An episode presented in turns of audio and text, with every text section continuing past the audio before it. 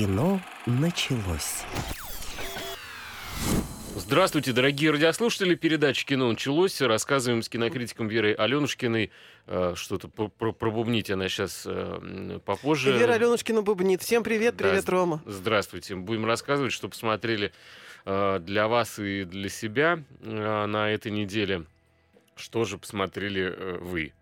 А, а мы в этот раз решили взять э, Есть ли вообще что от смотреть? сериалов. Есть толковое? смотреть. Как ни странно, есть, но это в основном касается полных метров, как ни странно. То есть я на этой неделе прям зареклась смотреть сериалы, отдалась полным метрам. А, и вот, в принципе, что из этого получилось? А, на экране, то есть в прокат у нас выходит фильм «Праведник». Это такая эпическая, мощная драма военная Сергея Урсулюка. Сергей Урсуляк, если кто-то не знает, это феноменальная ликвидация, которая до сих пор собирает сумасшедшие рейтинги на телевидении, когда ее показывают. А, еще один очень спорный, очень обсуждаемый, ожидаемый проект — это фильм «Непослушная» с Александром Петровым. А, если кто-то забыл, как выглядит Александр Петров э, в обнаженном виде, пожалуйста, сходите на это кино, он будет Как там перед вами во, во всей красе. А, ну вот Обнаженный? вдруг кто-то обнаженный, конечно, это эротическая драма, 50 оттенков зеленого в данном случае, я бы назвала этот Спасает фильм. карьеру или пошел А, во Я не знаю, он в просто? данном случае спасает а, Голый-то молодую студентку, ну потому что ей студентку надо спасти. Его как же же ж детям так? показывают. А, ну, в данном случае 18 так что дети немножко взрослые уже. А, из кошмаров могу предложить а, Винни-Пух, кровь и мед. То есть это кошмар в прямом смысле слова, в том смысле, что Мгм. это не просто фильм ужасов, но и ужасный фильм. То есть это прям вот редчайшее такое, ам, как бы так вежливо-то сказать. ам, Ну, это можете ам, себе оставить. Да, и, ну я немножечко расскажу, Наверное. потому что действительно, чтобы люди Как, знали, э, что, культурное что надо обходить как, стороной. э, Да. перформанс такой. Да.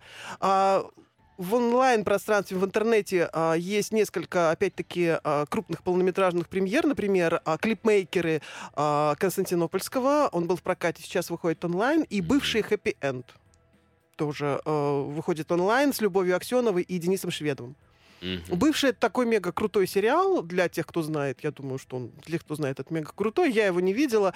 А вот сейчас выпустили полный метр а, по итогу этого се- сериала. Как раз называется «Бывший хэппи энд». А что константинопольские какие-нибудь новые имена нашему кинематографу дарят? Он дарит старые имена, потому что клипмейкеры — это его ракурс а, в свое собственное прошлое. Он уходит в 90-е, когда он начинал как клипмейкер. И вот он рассказывает о таком веселом житье-бытие молодых людей, которые снимают клипы. Там есть намек на Федора Бондарчука, кстати. А, как я понимаю, вот... эм, Как эм, выглядит э, намек на Федора А, Бондарчука? Он выглядит в исполнении Александра Кузнецова. Намек в том, что там есть вполне конкретные клипы названные, и называют, например, э, клипы Лики, да, вот пусть пойдет дождь, э, который как раз снимал Федор Бондарчук, и этот клип снимает а, герой Александра Кузнецова. Из чего можно вы, сделать вывод, что вот да, вот э, именно э, Александр Кузнецов э, вот, э, исполняет именно этого персонажа. А Лику кто исполняет? А Лику, ну там есть очень много клипов на самом деле. Клипы а, и Кристины Арбакайте, и а, Преснякова Владимира. Там очень много всего. Их исполняют, ну так, неизвестные да, такие товарищи. Здесь, в, в принципе, а, фокус не на них, а именно на вот э, те, той банде молодых клипмейкеров, которые пытаются выжить в 90-х. Там и Александр Горчилин есть, и Владимир Пифанцев, но он играет... А а, Михаил Хлебородов есть? а, нет, тоже он, выходец возможно, есть, а, но как бы я его не, не имя, идентифицировала. в да, да, да. Но, видимо, он не общался с Гришей Константинопольским, а, А, потому что сам Гриша, вот есть Гриша, там еще есть несколько имена клипмейкеров, а, есть вот, я говорю, отсылки на Федора Бондарчука, есть есть может даже на, на представителя а, власти, так скажем, а, потому что а, клипы заказывали вот откуда-то сверху, там есть вполне конкретные персонажи, одного из этих персонажей играет Владимир Пифанцев, то есть он тот человек, который потом э, пойдет во власть. А, Вот, э, а, Кто-то депутат. Догадайтесь, да. Ну, там не, не сколько депутат, сколько один из членов правительства. Ну, видимо, Мгм. такой жирненький намек, да, кто а, немножко знаком с ситуацией 90-х, там... а, А с- кто у нас пел? Я знаком с ситуацией 90-х, но я не помню, кто пел. Не, ну ты же помнишь кру- крупные, наверное, компании, по выбранные компании «Голосуй, то проиграешь», кто вот стоял за этой компанией и так далее, кто раскручивал вот вс- всю эту историю, да. Ну, там весь э, российский шоу-бизнес стоял. Там российский шоу-бизнес, но управляли как бы вполне конкретные люди, да, которые отвечали за эту раскрутку этой компании. Я имею в виду люди правительства. Так ты А понятно, назвать что- нельзя.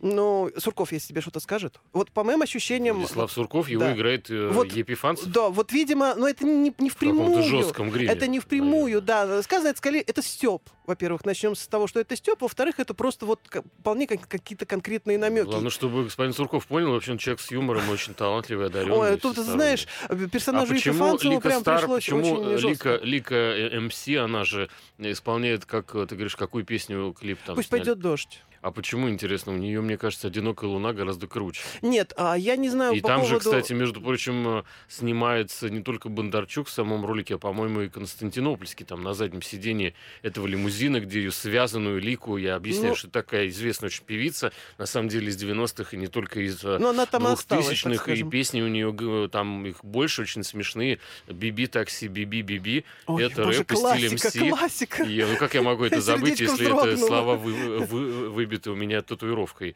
на всем теле. Вот. И на самом деле, ну, ну правда, вот э, были оригинальные клипы в 90-е 2000-е, потом поехала какая-то, я не знаю, бригада каких-то гастарбайтеров, клипмейкеров, которые стали снимать жутко одинаковые, э, пошлые, какие-то Ну, псевдопафосные вот такие те клипы которые с были в дорогой 90-х, мебелью. они либо ушли вообще, сошли со сцены, либо ушли в кино, вот как, как тот же Константин Потому что я хочу сказать, что у меня есть не- не- небольшой аккаунт на а, тоже, я не помню, запрещенная, она не запрещенная, оранжевая такая сеть, вот где можно файлики заливать. И я туда сто лет назад э, разместил э, песню Лики Стар «Одинокая луна», и у нее 25 тысяч прослушиваний. Это вот у меня там всего три песни, э, две остальные пою я, и там никто не слушает. Шутка. Вот, и э, вот у Лики. Поэтому Константинопольский надо идти на его фильмы, и, собственно, ну, ну, я предлагаю надо в интернете. об этом он говорить всё-таки, да. э, всю предстоящую передачу. Но как бы то ни было, мне кажется, что Григорий на нас не обидится, если мы по соседству рядом с ним э, расскажем о фильме с Джулианой Мур и Финном э, Вулфхардом. Называется «Когда ты закончишь спасать мир». Мгм. Э, Ты говорил, что хороший. да, очень добрый э, фильм про семью, которая не может э, внутри своего м, такого треугольника мама, папа, сын э, найти какой-то общий язык, и все э, пытаются э, на стороне что-то поймать. Э, Джулиана Мур находит какого-то мальчика, которого перекладывает на него вот эти все не отсутствующие отношения с собственным сыном, которого и э, играет Финн. А еще у нас выходит э, в скором времени картина Петра Тодоровского «Здоровый человек». Мгм. Это Один- новое поколение. Это новое поколение, да, э, династии Тодоровских. Это фильм «Победитель» фестиваля «Зимний», который проходил вот пару месяцев назад в Москве. А, то есть, как бы, ну, я видела, интересная картина. Хотя, в принципе, довольно серьезная. То есть, это прям такой вот ну, для подумать, что называется. Никита Ефремов и Да, Ирина Старшенбаум. да. А также картина «Вавилон» э, Дэмиена Шазала с э, Марго Робби, Брэдом Питтом и э, еще список дальше можно продолжать бесконечно. Тоби Магуайр, Эрик Робертс и т.д. и т.п. А, Про что? Три часа просто какого-то кинематографического удовольствия и наслаждения, потому что Дэмин Шазел, несмотря на свой молодой возраст, по-моему, 38 лет, снимает, как будто ему э, 68 или 78, и он вообще стоял у истоков зарождения голливудского а, и вообще мирового кинематографа. С одной стороны, это эволюция э, ну, технологий, Мгм. и ты, когда смотришь, получаешь просто колоссальное удовольствие от того, что тебе просто разбирают э, по деталям, по кадрам, как э, монтировалась э, сцена и что такое дубли. Вот дубли это для нас в современном мире кинематографа и технологий это чаще всего, ну, что-то там актер не сказал, или у него там, может быть, грим поехал, или что-то еще. Но вот этих дублей их был просто подчас там, не знаю, ну не миллион, но очень много, а, потому что, чтобы записать звук, выстраивался павильон, который обшивался чуть ли не какими-то специальными такими матрасиками. То есть это огромное помещение, ангар, вот как самолеты строят, где вот такие же ангары на голливудских киностудиях обшивались все звукоизоляцией, Мгм. и никто не имел права никакой шум вообще производить в помещении. Слава богу, тогда не было там сотовых телефонов. Специальные делались подошвы на обувь. И э, камера, поскольку она сильно шумела, э, для нее выстраивалась кабина, где сидел человек, который реально мог умереть от э, высокой температуры, потому что это была просто баня-парилка. Чтобы э, не было переозвучки, в принципе, ее не было ну, вообще. Ее, принципе, и писали было, звук да. э, э, чистую сразу, на площадке. И это, конечно, колоссальное наслаждение смотреть, как э, Шазел все это рассказывает.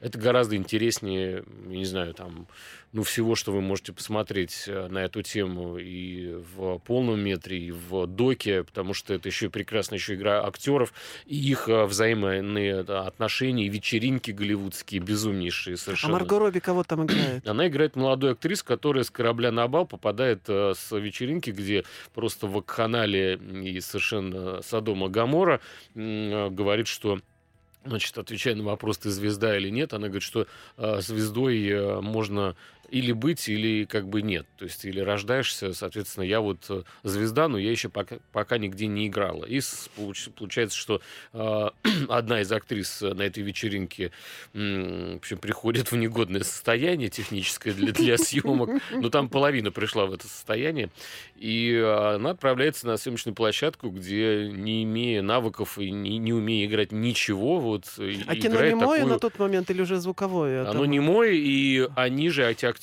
в том числе Брэд Питт, э, такая запойная голливудская звезда, переходит э, в кино звуковое и показан эффект зрительский на аудиторию, как сходит с ума весь зал, э, потому что это все равно, что вы, к сожалению, там человек, например, без слуха, да, вы глухой, и вдруг вам вживляют чип, и вы начинаете слышать этот мир. То же самое происходило со зрителями. Сейчас перерыв, и вернемся. Кино началось. Продолжаем, дорогие друзья. А, значит, э, растянулся как-то перечень фильмов, которые мы посмотрели, но со самого свежего хочется начать. Это что у тебя самое свежее? Ну, давай, наверное, я на...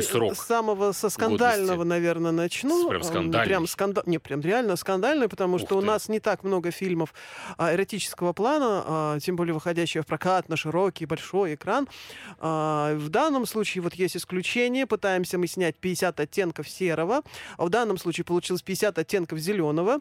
А, и главного героя здесь играет Александр Петров. Он, естественно, миллионер, миллиардер скучающий, которому вот не нечем заняться, а точнее у него есть занятие свое, он пытается отжать ам, большую территорию Битцевского парка и построить там огромный-огромный, а, простите, фаллический объект, как, как про него говорит а, студентка. На самом деле огромное здание, там в немеренное количество этажей, самое большое здание в Москве, а, такое, что прям вот Москва-Сити прямо а, отдохнулась и запечалилась. То есть, ну, прямо колоссального размера, там, новую, там, не знаю, Станкинскую башню какую-то, да? А, и при этом он натыкается на сопротивление молодых студентов студентов-экологов, которые переживают за птичек, лисичек, э, мышек, которые там живут, которым некуда будет деваться. Понятно, что экология а, Бицевского леса будет нарушена. Они строят там палатку, устраивают пикеты. И среди них находится молодая такая бодренькая студентка, которую зовут Эля. А, и она бросает вызов этому прекрасному миллиардеру.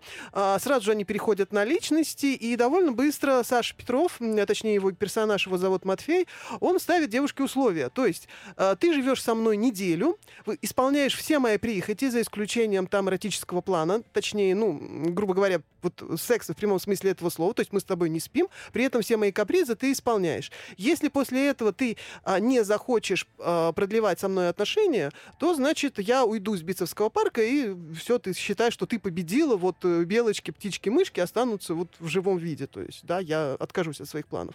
А если ты останешься со мной, ну, значит, будем строить это самое большое а здание где вместе. обещанная вами вами вера эротика, если никакого секса? Эротика нет. Вот подожди, вот на это девушка Где тоже на... девушка, оттенок, девушка на это Петрова? как раз клюет, потому что а, он же говорит под словом секс он имеет в виду ну вот а, секс в прямом смысле этого слова. Но есть масса всяких других эротических удовольствий, которые он девушке предлагает, потому что он фанат БДСМ, мы же помним, да, а, что представляет себе 50 оттенков серого. Я сейчас даже власть. начала, да, я вот начала даже заикаться от волнения. Как да. говорит нам а, И там, да, и там начинается очень много всяких эротических подробностей, вплоть до того, что там он э, всякие игрушки эротические ей дарит, она с этой игрушкой идет на экзамен, и его благополучно заваливает от э, прям какого-то такого мега-возбуждения. А, он лапает ее на концерте, она так эротически стонет во, на весь концерт. А потом все-таки они начинают раздеваться, мы видим э, и девушку во всей красе, и Петрова во всей красе. То есть я с самого начала сказал, если кто-то соскучился по голой а, пятой точке Саши Петрова, вот, пожалуйста, на экране, вот в, в, во всем виде, вот прям вот так вот. А, вот. То есть это действительно эротическое кино, это такие Я, попытки... конечно, дико да, извиняюсь. создать что-то такое эротичное не, на экране, да. Не, не очень, Не извиняйся, наверное, давай, спрашивай. возбуждаюсь от э, пятой точки Александра Петрова, но у меня вообще глобальный вопрос, а он, ну, как бы вообще сам по себе-то Читал он сценарий? на роль э, сексуального героя подходит, как вы считаете? А, ну, ты знаешь, то, что я видела в фильмах, в принципе, его вынуждали раздеваться чуть ли не с первых ролей. А, тот же фильм «Метод», он светит э, своей пятой точкой с самого начала. Сериал «Метод», я имею в виду, да, который снимался. То есть он как вот с этим вышел, так вот по жизни он, в общем-то, идет. То есть он раздевается довольно часто, раздевается... Нет, ну, се- не знаю, как- сексуальность э, мужчины для зрительницы, мне кажется, имеет какие-то свои отделы и э, закоулки всякие, градации. То есть есть э, э, верхняя часть э, мужчины, это голова. И это нравится, вот как он красивый, там, какие у него нос, губы, там, глаза, наверное. Но все, что касается м, нижней Ну, вот пониже. какой-то, то это скорее, ну, наверное, какой-то должен быть человек, э, ну, не то что крупный, но какой-то фигуристый, раскачанный. Александр Петров же, я понимаю, такой довольно субтильный, интеллигент, не А, очень ты знаешь, крупный. там есть даже шутка по поводу того, что с ростом у вас все нормально, видимо, у вас что-то другое маленькое, потому что вы пытаетесь построить такой огромный фаллический объект вот в нашем Битцевском лесу. Собственно, после чего начинается у него этот роман со студенткой, потому что, видимо, он хочет доказать, что он не настолько а, субтильный, как ей кажется. А на самом деле это, ну, вот я про себя говорить не буду, потому что я стонала, когда смотрел этот фильм по совсем другому поводу.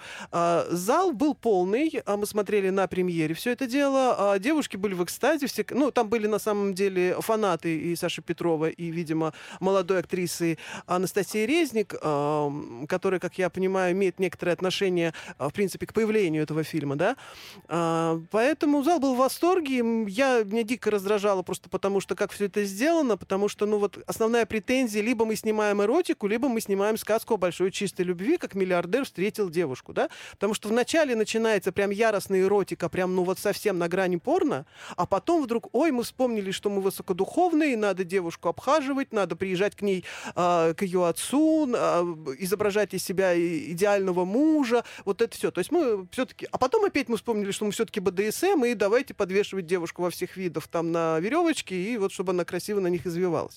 То есть либо одно, либо другое. Зачем сочетать первое со вторым, непонятно. Если мы снимаем большой фильм о любви, то в данном случае вот профессия и само появление а, миллиардера и битцевского леса, оно в данном случае выполняет функцию сантехника, да, который пришел в порно. То есть, ну, он как-то должен Ну, же я, честно прийти. говоря, Ну, то есть это не, привязано не верю просто. в Александра Петрова как в актера, который способен ну, быть эротическим каким-то героем на экране, потому что ну, все-таки это другой типаж, и я не очень понимаю, как он выглядит Нет, в роли... мне он интересен больше в характерных ролях, такого. безусловно. Матча из него, ну, ну, матча как матча. Ну, я даже не знаю, что тут сказать. Нет, он гораздо более сильнее, конечно, а, в в тех в ролях, где есть хороший сценарий, где прописан хорошо персонаж. Потому что здесь он просто персонаж, фун- персонаж функция, да, есть миллиардер, который должен а, бить по эротическим нервам юной девушки, быть ее мечтой, а, катать ее на красивые тачки, при Нет, этом ее послушай, эротично вот то, лапать. что и вот там, всё. не знаю, Дэйв Батиста, э, сексуальный э, мужик, это я могу понять женскую аудиторию. Там, э, я не знаю, то, что Брэд Питт, это как бы, ну, ясно, да, но Александр Петров нет. Но это не сексуальный герой. Ну, ну, Не в обиду, просто он другого плана роли, да, это что угодно, но не сексуальный матчи, который 50 оттенков. Как это может возбуждать? Я не, не очень понимаю, наверное, вообще, в принципе, эту тему. Но, Слушай, я не очень понимаю, как может возбуждать ну, точно э, так же, как, актриса, которая скажем, там играет. Марго Ну, Робби, тут- вот сексуальная актриса. Да, безусловно. Ну, явно А от нее, от нее да? идет сексуальная энергетика, Да, безусловно. но если да. ее снимать в каком-то, я не знаю, фильме там про шахматисток, я не знаю, да, то она, Ну, это наверное, будет сексуальная шахматистка. Она будет как-то перетягивать одеяло, то есть она будет играть сексуальную шахматистку, что, наверное, от нее не требуется, поэтому такую роль ее не возьмут. Я, я стараюсь расставить акценты, чтобы было правильно понятно. Я не хочу обидеть там актера Александра Петрова и так далее. Хотя от моих слов он не обидится, куда мне там до него. Но объективно, какой секс там Александр Петров? Ну, слушай, это, а другое. это на самом деле, как я понимаю, не просто там персонаж-функция, это еще фильм-функция, потому что э, была задача снять кино с молодой актрисой у режиссера. Э, они быстренько написали сценарий для того, чтобы люди пошли на этот фильм. Они взяли такую яркую тему, да, как эротика и 50 ну, оттенков. Данил и пригласили, не пригласили, нет, вот Данил Козловский на такой бы не подписался точно, а, а здесь как бы, ну, Петров согласился, Петров это такая расхожая фигура, на афишу повесить, люди пойдут. То есть это вот прямо вот, ну вот я прям вижу, как этот фильм создавался, а он явно работает на актрису для того, чтобы ее раскрутить, в общем-то. А, вот, и вот из этого вот получилось вот то, что получилось. Ну, ну тем не менее, сцены, ну, относительно откровенные, да, другое дело, что плохо сделано, ну, но хорошо. если вам нужен мы, голый мы Саша подогрели, Петров, я ну, надеюсь, понял, какой-то да. ваш интерес э, к этой картине. Э, сходите, посмотрите, потом э, будет у вас свое мнение. И есть, кстати, такого же сложного довольно-таки типажа это Финн э, Вулфхард, тоже, э, я бы не сказал, что суперсексуальный какой-то там персонаж, он и э, в любой роли, да, но зато он может сыграть какого-то сложного такого парня. И картина называется «Когда ты закончишь спасать мир». Здесь есть также Джулиана Мур, угу. и это его мама по картине. Живут они в прекрасной какой-то американской э, глубинке, э, все у них э, хорошо. Единственное, что мальчик вырос, у него свой какой-то канал в социальных сетях, и он играет на гитаре, у него там 20 тысяч подписчиков, о чем он трубит на каждом шагу всем девочкам и мальчикам, ну, пытаясь доказать, что он чего-то уже там добился. Даже какие-то деньги ему перечисляют за то, что он там помбринчал какую-то песенку. Но при этом Джулиана Мур как-то потеряла сына и не может с ним найти общий язык. А, максимум, зачем ему нужна мама, это еда и отвозить его в школу. Вот угу. ему очень удобно. Ну и финансы какие-то. Там какие-то финансы ему даже не нужны, потому что он уже сам какие-то деньги а. зарабатывает, э, кичится этим и э, значит, пытается бравировать, э, что, мол, вот ты в своем там каком-то волонтерском а, клубе работаешь и какие-то копейки там гребешь, а у меня вот уже там за вечер 100 долларов я могу там заработать, что-то там попеть. Э, соответственно, отец вообще там просто на ужине появляется. Ну и у каждого героя своя жизнь. Мальчик приходит в школу, где а, не очень кого-то волнуют его успехи в интернете, потому что там какие-то гораздо более умные, на, начитанные дети, которых что-то более серьезное волнует, чем а, бренчание на шестиструнном там, инструменте. И он пытается внедриться в этот коллектив, но взять чем-то, вот, особенно девочку, которая ему понравилась, очень умную, он не может и пытается как-то повзрослеть и э, стать, э, что ли, одного круга с, с ними. Но как это сделать, э, для него большой вопрос. Мама в этом ему не помогает. Вместо этого она находит а, какого-то парня примерно сынового возраста и начинает его водить по каким-то кафе и так далее, но без всякой задней мысли, а потому что у нее просто нет возможности излить свою любовь на, на, на родного сына. Ну, а у нас э, небольшой перерывчик. Э, подождите, сейчас вернемся. Кино началось. Дорогие друзья, продолжаем рассказывать про кино, которое посмотрели. Кинокритик Вера Аленушкина и Роман Григорьев. Э, передача «Кино началось». Э, что, значит, про, про любовь-морковь. Когда ты закончишь спасать мир. Э, это Джулиана Мур. Угу. И это актриса, которая, по-моему, не делает всяких пластических операций. Угу. Она очень красиво как-то идет к возрасту солидному на нее приятно смотреть. И э, это человек, которому пока никакие операции не нужны, он и так э, Ну, ему лет 20 от и, сил, наверное. Да, и весел. Это Финн Вулфхард. И как замечательно, когда тебе вот 20 лет, и ты так классно играешь. Вот мне кажется, это просто какое-то счастье, что человек так быстро нашел свой путь э, в кино.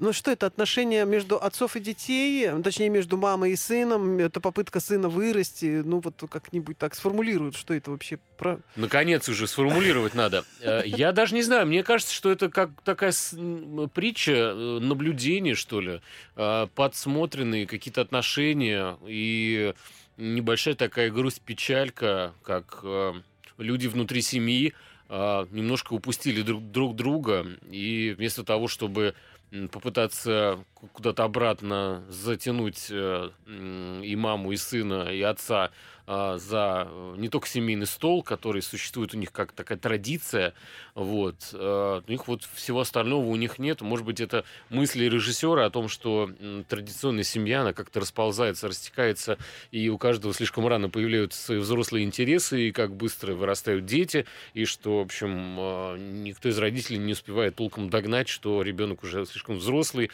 у него какая-то своя аудитория, и э, все, что он хочет, это повесить над э, входной дверью красную лампу, которая будет э, мигать и крутиться, как на милицейской машине, э, когда он там ведет свой какой-то стрим. Соответственно, мама там в шоке, потому что она говорит, то есть Джулиана Мур, то есть угу. мне что, когда вот это вот крутится у тебя этот вертолет над дверью красной, мне, мне вообще Дождитесь не, вызова, не да. жить, что ли, теперь. Такой, ну, не знаю, делай, что хочешь, мне не мешай, мне там деньги капают. И, в общем, э, парень понимает э, очень быстро законы шоу-бизнеса, но к жизни, к нормальной, они, к счастью, не имеют никакого отношения, потому что девочка, которая ему нравится, ей не нужны его деньги, ей не нужна вся эта идея, она там вся такая эко, какая-то э, эко, эко, как бы, э, э, дежурный какой-то экофеминист, да. И, Привет, э, непослушный Сашей Петровым, да. Ей бы, как бы, чтобы парень был тоже на ее волне, не там 100 долларов в час надо, чтобы он зарабатывал, чтобы да, он занимался там разделением сидел мусора, в драных да. кедах на да. улице и, значит, выл о том, как э, ужасно загрязнены океаны и моря. Ну, что, кстати, так э, на самом деле это оно и есть. Может быть, действительно правильно уже выходить в драных кедах на улицу и об этом выть, потому что, к сожалению, Э, все мы знаем, как выглядит э, побережье, ну, практически любого сейчас, наверное, моря, сколько выносят туда мусора. Это не вот то, что вы увидели, а везде нет. Это везде так, и это страшно. Вот, на, на, на самом деле, фильм обо многих каких-то вопросах, и мне он э, в этом плане понравился, как такое зрелище для семейного какого-то просмотра.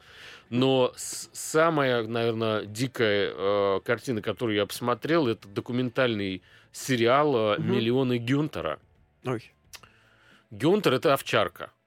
Миллионы? Гюнтер? Немецкая да. овчарка породистая, которая унаследовала около 500 миллионов долларов от своей хозяйки. Угу.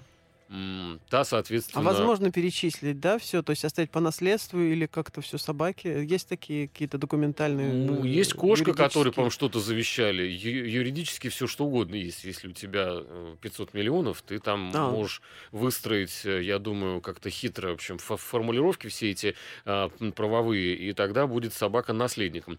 И действительно, хозяйка умерла в 92 году, угу. оставив своих детей не было, родных не было. И э, собаке достался э, капитал значительный. Ну и параллельно, соответственно, какая-то идея, согласно которой эта собака должна быть селекционирована, как целая ветвь такая овчарок породистых. Э, не должны быть новые гюнтеры, второй, третий, четвертый, пятый, шестой, практически какая-то королевская Клонированный уже там, или все-таки древо. Э, просто э, нормальным путем развития? Нормальным, да? нормальным путем, но э, соблюдая определенные условия. Есть целый фонд Гюнтера, и э, нашлись э, друзья семьи, угу. этой э, ушедшей миллионерши, которые организовали фонд, фонд имени Гюнтера, а, это очень странные люди. Это вот реальная история абсолютно. А, во-первых, там собака, летающая на джетах на частных, со своими бассейнами, лужайками. И э, журналисты на полном серьезе вот спрашивают юристов, которые занимаются, они говорят, ну, вы действительно вот хотите сказать, что собака может быть распорядителем наследства? То есть вы, ну, нам-то как бы не надо рассказывать э, эту всю э, э, ерунду. Понятно же, что кто-то распиливает эти деньги. А оказалось, что среди друзей семьи был такой очень шустрый итальянец, который быстренько решил на фоне этой собаки развить чуть ли не определенную секту, подразумевалось, что Гюнтер это некое существо, э, протосущество, такой идеальный организм, а, которому ничего не нужно, у него есть все, он богат, и вокруг него должна, соответственно, образовываться какая-то новая жизнь, чуть ли не а, принципиально а, отличающаяся от всей популяции людской вокруг. Значит, это красивые женщины, которых любил сам этот товарищ, который, значит, дошел до такой супер идеи. Но, значит, он не просто так прожигал деньги собаки, которые так до сих пор и, и существует этот фонд, благоприятно, по-моему, дальше развивается, а пригласил какого-то ученого, а, который вывел э, принципы счастливой жизни человека. Это какое-то определенное количество часов в день а, значит, занятий спортом, сексом, а, едой. Какой именно едой? И, и сном. И сном, да. Сказал Вера, журналист, и не спавший Все это смотреть, ночей, ну, да, э, да все, все, тебе бы такая собака Гюнтер не помешала, ты бы быстро от нее научилась э, правильной жизни. А, Гюнтер, конечно, тот, который был первый, уже не существует. Сейчас Гюнтер шестой. Вот, и интервью про эту собаку дают э, все, кто... А, да, у Гюнтера есть пресс-атташе Гюнтера да, который заслужил работу, значит, спрятав кусок бекона в карман, и собака на первой деловой встрече от него не, не, не отходила. Чем, конечно, произвело все это зрелище впечатление на владельцев тогдашних попечителей этого Гюнтера. Сказали, что ну вот, собака вас очень полюбила. И это какой-то модельной выбрал, внешности да. какой-то парень, значит. А, а, короче, такая итальянская мафия, которая нашла абсолютно работу мечты. То есть есть псину, у которой 500 миллионов а, долларов, и надо просто придумать э, какую-то телегу, вот какую-то басню такую, которую всем продать. И вот они, значит, организовали фонд Гюнтера, э, изучение, значит, э, человека, который может рядом с собакой жить и быть счастливым. Это, конечно, колоссальное абсолютно надувательство, которому можно я позавидовать, даже если вы были бы Остапом Бендером, вы до этого не додумались. То есть это просто нечто. Ой, я, ну я, я крайне продолжу. советую посмотреть я, «Миллионы Гюнтера». Да, я продолжу твою тему по поводу а, братьев наших меньших. А, правда, эта тема, естественно, абсолютно, а, история абсолютно выдуманная, она безумная, это вообще такое чумовое кино. А, правда, мягко скажем, ну так, не очень хорошее. А, фильм называется «Винни-Пух. Кровь и мед». Это такая а, сказка про Винни-Пуха, переложенная переделанная на новый лад. А смысл в чем? А, Кристофер Робин, ну мы знаем, это такой, э, ну, это милый такой мальчик, а, пошел однажды гулять в Стуакровый лес и нашел там а, Винни-Пуха, Пятачка, Сову, Ослика, ну и еще кого-то там, короче, пять, человек, пять э, этих интересных существ там было, я уж не помню, кто пятый. Вот он начал с ними дружить, он их подкармливал, они вместе прямо были не разлей вода все это время, а, ну, довольно несколько лет. До того времени, пока Кристоферу Робину не пришлось а, поступать в колледж колледж. А в колледж надо было поступать а, далеко, то есть он, в общем-то, попрощался с друзьями и уехал. А, и вот эта пятерка диких лесных жителей оказались без пропитания, потому что если раньше Кристофер Робин таскал из маменькиного буфета им там большое количество провизии, то теперь они, значит, вот оказались а, голодными, а, сами они а, никак не могли пищу добывать, плюс начался голод, они дошли до крайней степени истощения, и Винни-Пух, как а, хозяин вот этой банды, как старший главарь, царь принял сложное решение. Надо съесть кого-то одного из нас для того, чтобы как-то выжить. А, короче, после этого ослик перестал существовать, они съели ослика. А, у них поехала крыша, то есть они сошли с ума после такого горя и стали зверствовать. Они поняли, что их главный враг — это человек, и а, из всех людей самый главный враг — это Кристофер Робин. То есть они поклялись на крови вот ослика, что если они увидят Робина, они его убьют, и плюс будут убивать и дальше всех людей, будут зверствовать, и после этого Стоакровый лес превратился, значит, в такое место кошмара. Поэтому, когда э, Кристофер Робин вместе со своей невестой решил проведать старых друзей, они его благополучно съели.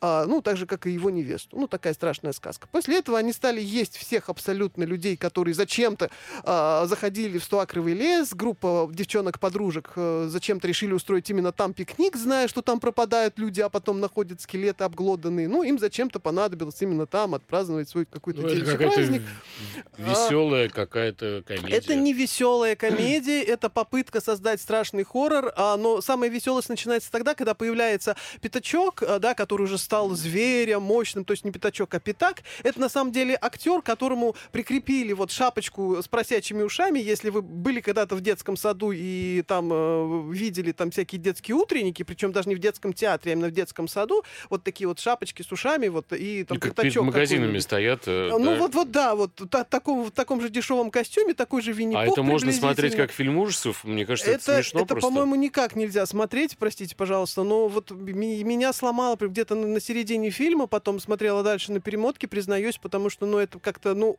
ну, настолько Мне кажется, альповато, дешево мы сейчас все поняли, странно. что надо идти смотреть в кино. Вот, да. Сейчас у нас небольшой перерыв, после которого вернемся. Кино началось. Продолжаем, друзья, рассказывать про странные какие-то фильмы, подчастую, которые выходят на экран. А, про собаку-миллионера у меня э, была история о сериале. Про Винни-Пуха убийцу у меня. Причем я сегодня только пришла новость, что режиссер этого фильма а, решил заняться дальше продолжением таких историй. У него же есть история про Колобка убийцу, который будет убивать вот всех. Э, там, да, не знаю, какие еще у него там истории впереди. Какая-нибудь репка тоже убийца. Там, ну, не так знаю, и до Колобка так... можно докатиться. Ну, до Колобка он уже докатился, он уже разрабатывает. Значит, фильм. еще вот ужасы, не ужасы, не знаю, но э, тем не не менее, а, это история, которая называется «Стук в дверь». А, в главных ролях а, тут Дэйв Батиста, ну, главным образом, наверное. Это Шьямалановский угу. такой пугач, как бы я его назвал на самом деле. Только мне кажется, что Шьямалан вот это наше все такое мистическое немножко заигрался все-таки в какие-то мистические темы и здесь у него э, предстоящий, то ли предстоящий, то ли выдуманный героями-маньяками конец света, ради которого нужно себя жертвовать, э, ну или кого-то ближнего, короче. Вот убил кого-то, как Винни-Пух там съел пятачка, условно говоря, спас землю от конца света. Есть семейная пара, такая довольно странная, который живет в лесу в арендованном домике через э, социальные эти сервисы все с дочкой маленькой. И внезапно на дочку выползает из э, леса огромного размера Дэйв Батиста. И тут, мне кажется, Шьямалан очень классно играет э, с крупными планами, потому что вот это невинное э, лицо китайской девочки, которая собирает кузнечиков э, в баночку, и огромный Дэйв Батиста, который, если вы знаете, он в прошлом рестлер и, ну, по-моему, боксер и обладатель каких-то всех титулов на свете, а как самый вообще убивака страшный.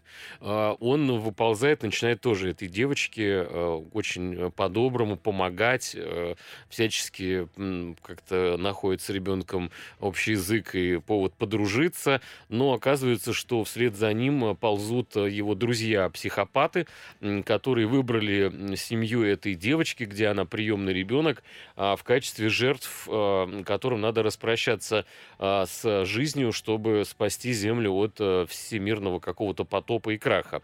Ну и, в общем, поскольку сам Батиста огромных размеров, все друзья у него тоже вооружены, то они берут в заложники семью этой девочки, связывают их и объясняют им свою теорию. Ну, поскольку там люди здравомыслящие, они говорят, вы долбанные психи, вы придумали какую-то чушь вообще абсолютную. На что Батиста говорит, смотрите, телевизор, а Батиста, он школьный учитель. Угу. Вот тоже, это как бы шималанская такая какая-то, и, и не физрук причем, да. да. Ну, какой-то учитель начальных классов.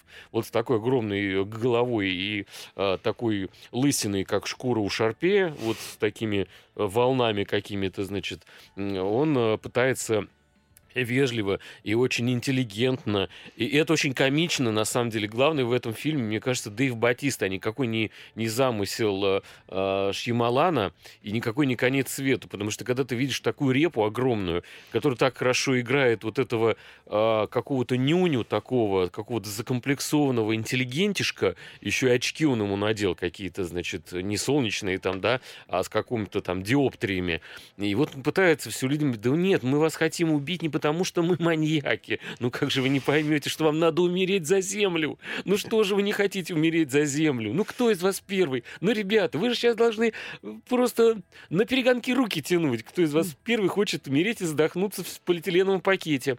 Но э, никто не хочет, никто не хотел умирать, естественно, и приходится умирать кому-то из придурков этих сектантов. Ну да. Но самое интересное, что похоже, эти придурки действительно правы. И конец света реально надвигается. И среди жертв э, начинают вот потенциальных, да, из супружеской пары, начинают возникать э, какие-то сомнения, брожения умов, потому что один из них понимает, что, по-моему, эти нападающие правы, и конец света не за горами, а что действительно, если э, убить друг друга, может быть, можно как-то вырулить всю эту ситуацию. Но, э, как мне кажется, что Шкималан дает очень классную затравку и заманивает вот эти какие-то такие загадочные сети с гигантским э, батистой, с его лысиной, с этим лесом, с этими кузнечиками в банке, которые, значит, э, все в них просматривают э, судьбу заложников, соответственно, которых тоже там прячут в эту трехлитровую банку. Но потом немножко как-то сдувается вся интрига. Тем не менее, я вам советую смотреть ради Батисты, потому что, конечно, товарищ, э, несмотря на то, что у него должны были вылететь, по-моему, все мозги за его спортивную карьеру, параллельно с мозгами его соперников, да, э, тем не менее это не так, э, и он прекрасный шиноактер, и бог весь знает, на что он еще способен, потому что это, конечно, ну, грандиозное событие, когда такая детина так классно отыгрывает вот этого ужасного нытика какого-то, закомплексованного и стесняющегося своих габаритов. Так что о, о чем нам еще остается ну, рассказать? Ну, я вот советую посмотреть в прокате новый фильм фильм Сергея Русуляка, огромный, собственно, огромный наш масштабный проект, а, который снимался несколько лет, он серьезный, а, специально оставил напоследок для того, чтобы как бы а, обра- обратить, у нас обратить еще на него внимание. Здоровый человек и Вавилон. Ну, здоровый человек мы можем э, поговорим и о нем тоже. Но давай немножко все-таки о фильме «Праведник», потому что ну, это событие для нашего военного кино отечественного, а, тем более э, начать с того, что эта история реальная, это 42 год, а, когда об этом подвиге не говорили, а, потому что он мог испортить биографию человека, который этот подвиг совершал, собственно. А, человека зовут Николай Киселев, а, он был командиром Красной Армии, он оказался в партизанском отряде в белорусских лесах, а рядом находилось село Долгиново, где было еврейское гетто. И туда приехали фашистские каратели, они расстреляли где-то примерно 5000 человек в этом гетто, и по лесам спаслись 278 известны эти цифры, прям документально, 280 человек, евреев, которые пытались прибиться к партизанскому отряду, но их э, надо было как-то кормить, их надо было как-то одевать, о них надо было как-то заботиться. Партизанов, у партизан не было ресурсов это сделать, и в итоге командование приняло решение, что евреев надо вывести с этой территории через линию фронта, а, ну, к Красной армии, да, но через эту линию фронта надо было пройти, это не так просто сделать, то есть это там между фронтами организовалась дыра в 40 километров, но идти пришлось туда более 100 дней, это, более тысячи километров, а, дети, а, маленькие а, женщины, больные, раненые, старики. То есть это не какие-то не армия воинов, да, это 278 человек, а, по пятам за которыми шли армии карателей фашистов, которые очень хотели их уничтожить, да, от них приходилось прятаться, от них приходилось бегать. И это действительно несколько дней надо было что-то есть, надо было как-то идти, надо было... Это, это действительно было очень тяжело. Собственно, вот вся эта история вот э, про этот переход из немецких тылов наши, а потом а, эту историю попытались замять, забыть, потому что а, сам Николай Киселев не хотел ее как-то раскручивать. Ему могли испортить биографию, потому что, ну, вывод 200 человек евреев, это, в общем-то, скорее был минус, чем плюс уже на тот момент, да. Но, тем не менее, Еврейский институт, Международный институт по изучению Холокоста присвоил звание Николаю Киселеву посмертно уже праведник мира. В общем, поэтому фильм называется «Праведник». Но здесь не только история самого перехода, это не только прям два часа такой глобальной трагедии-трагедии. Здесь очень много всяких э, комических моментов, в том числе здесь есть э, Маковецкий, э, который играет очередного Фиму, ну, такого еврея, который прямо вот такой вот, ну, прям еврей, еврей, еврей.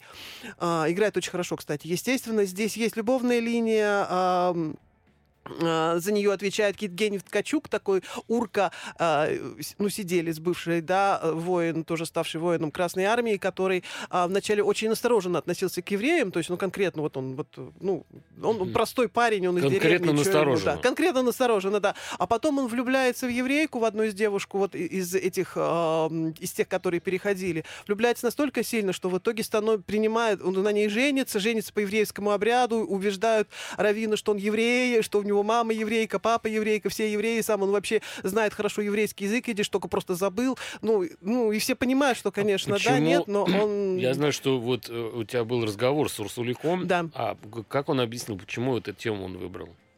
Он, ты понимаешь, эта тема, она для него близкая, потому что у него, у самого бабушки, дедушки, они находились в гетто, а по одной линии, да, потом они действительно убегали от немцев очень долго. То есть у него вся история вот его семьи бабушек, дедушек и родителей, она связана именно с вот этой военной темой.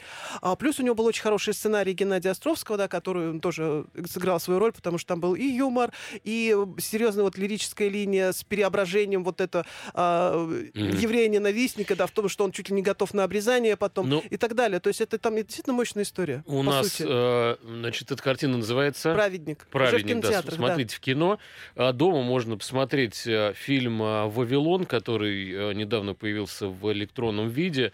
Да, это Дэмиан Шазел, который решил обратить свое внимание к истории развития голливудского кинематографа и кинематографа, в принципе, с технической точки зрения. И тут три часа просто чистого такого наслаждения. Не знаю, как будто вы ходите по галерее какой-то картины, куда привезли ну, всех великих мастеров.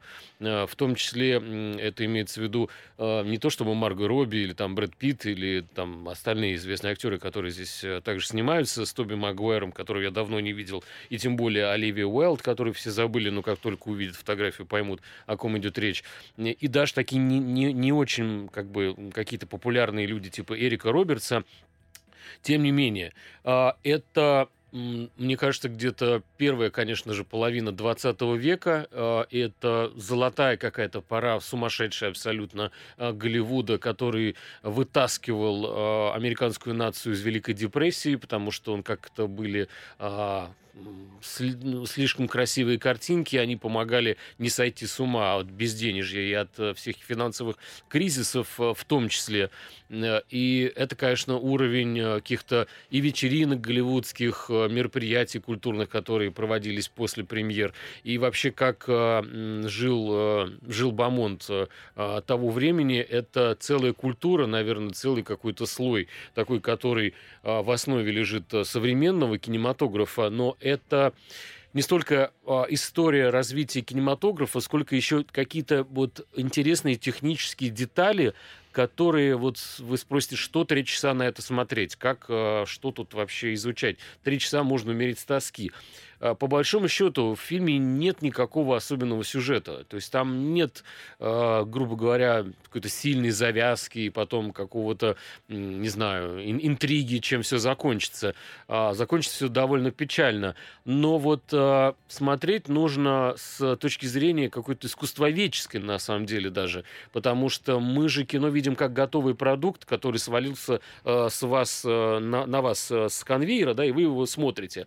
Но какой труд был, э, да, создать ту или иную э, картину и даже снять сцену, видно в тех дублях, которые повторяет перед вами Марго Робби все семь дублей, один из которых вошел в картину, Марго Робби отыгрывает, как будто бы вы действительно сидите на площадке. И это безумное просто Безумно кинематографическое на, чувствую, да. на, наслаждение. Я думаю, что такой фанат кино, как Тарантино, должен просто обзавидоваться, что это снял не, просто не он. И снял это Шазел и сделал это гениально. Так что смотрите фильм «Вавилон», все остальные хорошие фильмы, о которых мы говорили. До встречи через неделю. Пока. Всем пока. Кино началось.